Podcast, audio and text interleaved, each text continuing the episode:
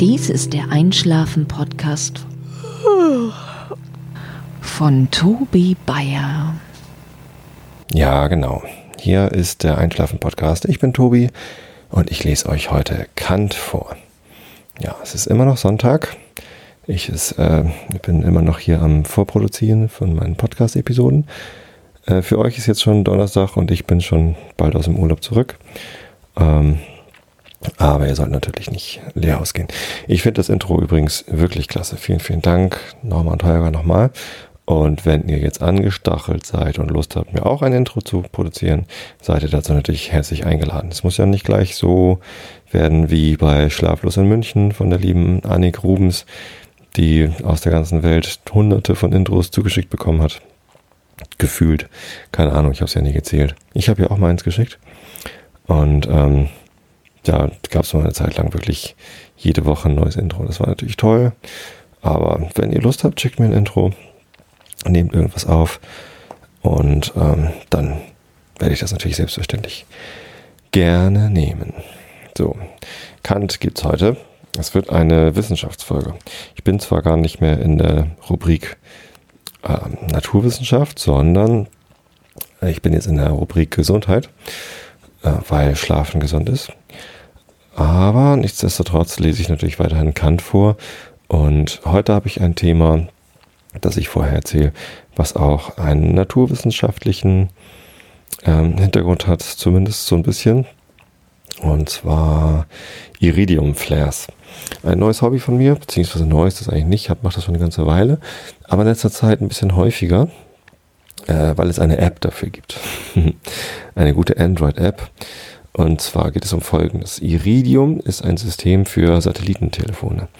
Und ähm, das sind also Telefone, mit denen man nicht in der Nähe eines Sende- und Empfangsmastes sein muss, um telefonieren zu können, mobil, sondern die haben eine etwas größere Antenne und können mit Satelliten kommunizieren. Und das bedeutet, dass man überall auf der Welt Empfang hat weil eben überall diese Satelliten rumfliegen. Das sind irgendwie so 70 Stück oder so.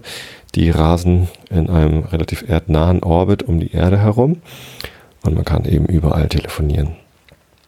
Was ganz praktisch ist, relativ teuer. Also die Telefone sind relativ teuer und auch das Telefonieren ähm, ist nicht ganz günstig aber auch nicht so teuer.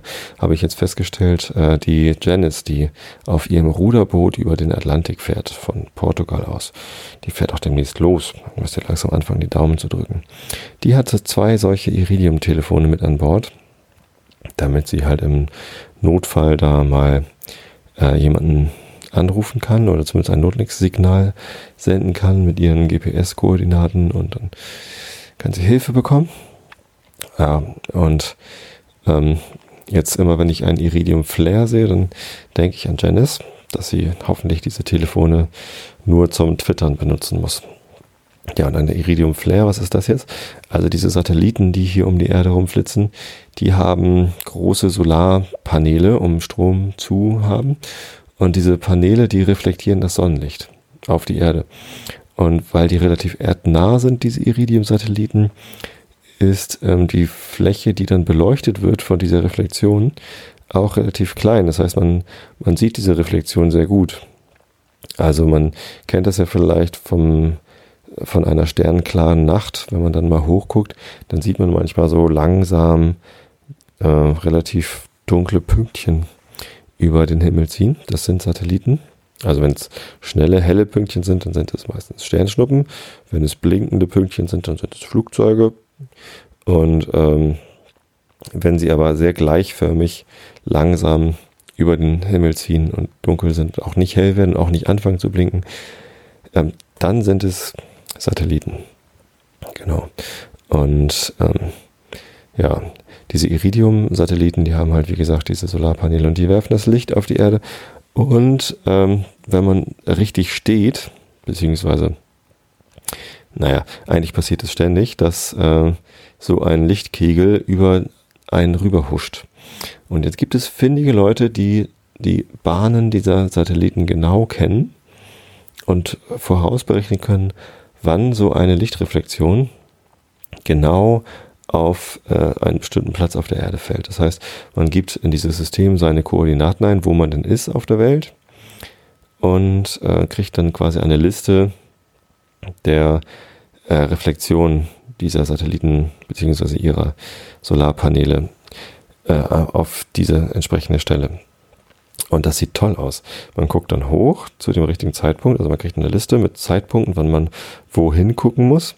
Und meistens, also in der Nacht, sieht man dann auch schon den Satelliten so ganz normal als dunkles Pünktchen. Also nicht dunkel, sondern nur, nur ganz wenig helles Pünktchen äh, über den Nachthimmel ziehen und auf einmal wird er richtig hell.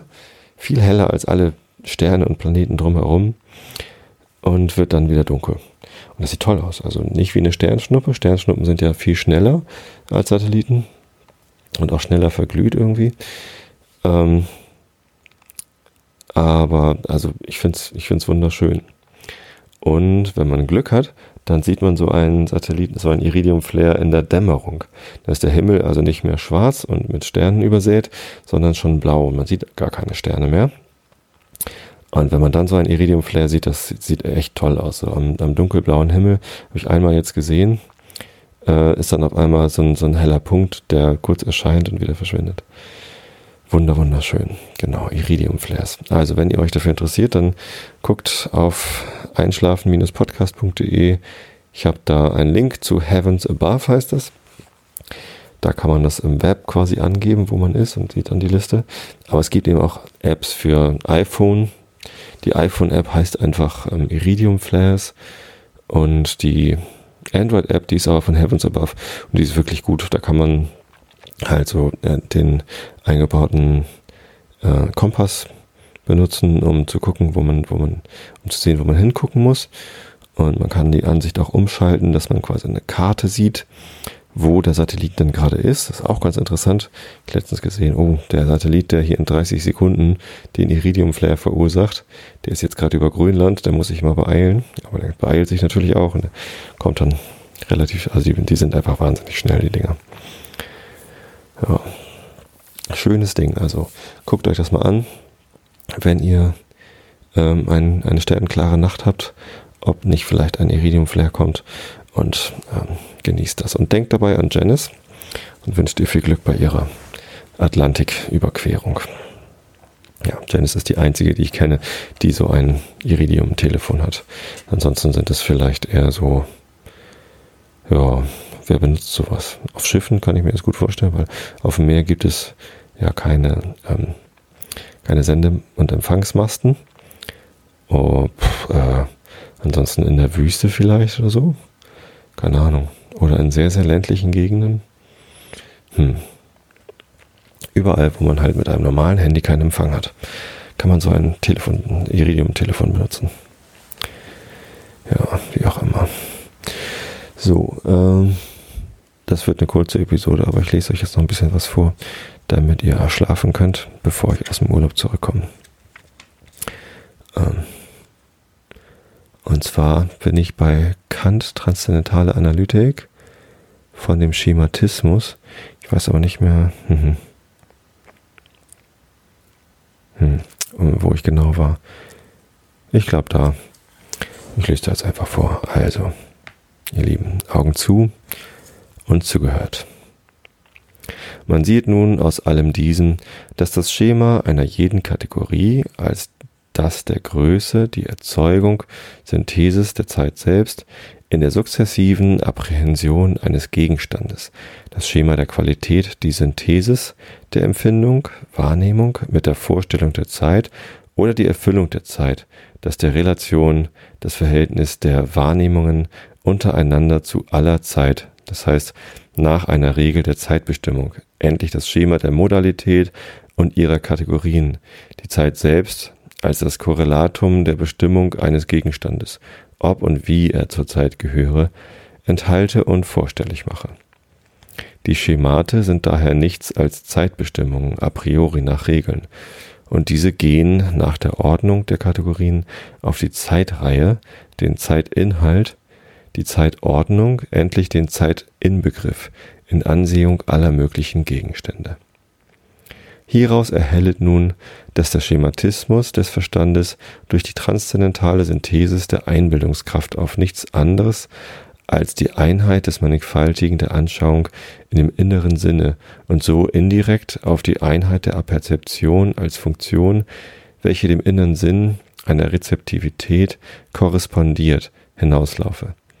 Also sind die Schemate der reinen Verstandesbegriffe die wahren und einzigen Bedingungen, diesen eine Beziehung auf Objekte mithin Bedeutung zu verschaffen, und die Kategorien sind daher am Ende von keinem anderen als einem möglichen empirischen Gebrauche, indem sie bloß dazu dienen, durch Gründe einer a priori notwendigen Einheit, wegen der notwendigen Vereinigung alles Bewusstseins in einer ursprünglichen Aperzeption, Erscheinungen allgemeinen Regeln der Synthesis zu unterwerfen und sie dadurch zur durchgängigen Verknüpfung in einer Erfahrung schicklich zu machen.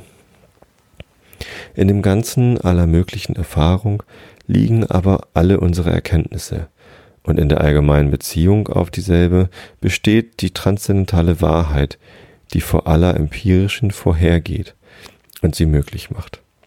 Es fällt aber doch auch in die Augen, dass, obgleich die Schemate der Sinnlichkeit die Kategorien allererst realisieren, die doch selbige gleichwohl auch restringieren, das heißt auf Bedingungen einschränken, die außer dem Verstande liegen, nämlich in der Sinnlichkeit.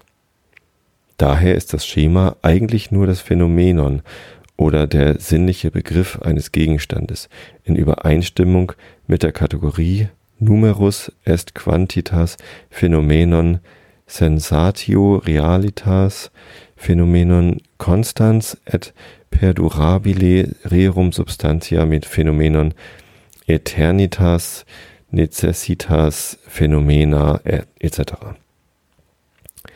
Wenn wir nun eine restringierende Bedingung weglassen, so amplifizieren wir, wie es scheint, den vorher eingeschränkten Begriff. So sollten die Kategorien in ihrer reinen Bedeutung ohne alle Bedingungen der Sinnlichkeit von Dingen überhaupt gelten, wie sie sind, anstatt dass ihre Schemate sie nur vorstellen, wie sie erscheinen jene also eine von allen Schematen unabhängige und viel weiter erstreckte Bedeutung haben. In der Tat bleibt den reinen Verstandesbegriffen allerdings auch nach Absonderung aller sinnlichen Bedingungen eine aber nur logische Bedeutung der bloßen Einheit der Vorstellung, denen aber kein Gegenstand, mithin auch keine Bedeutung gegeben wird, die einen Begriff vom Objekt abgeben könnte. So würde zum Beispiel Substanz wenn man die sinnliche Bestimmung der Beharrlichkeit wegließe, nichts weiter als ein etwas bedeuten, das als Subjekt, ohne ein Prädikat von etwas anderem zu sein, gedacht werden kann.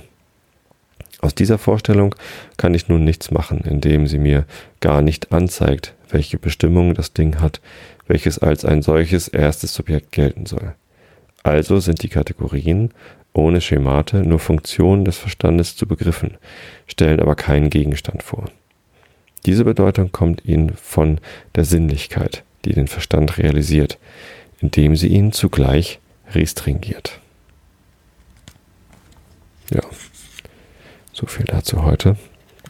Tut mir leid, dass diese Episode ein bisschen kürzer ist, aber ähm, ich habe ja eben schon eine aufgenommen. Und jetzt bin ich müde und will ins Bett. Und ich hoffe, ihr schlaft alle schön. Also, bis zum nächsten Mal.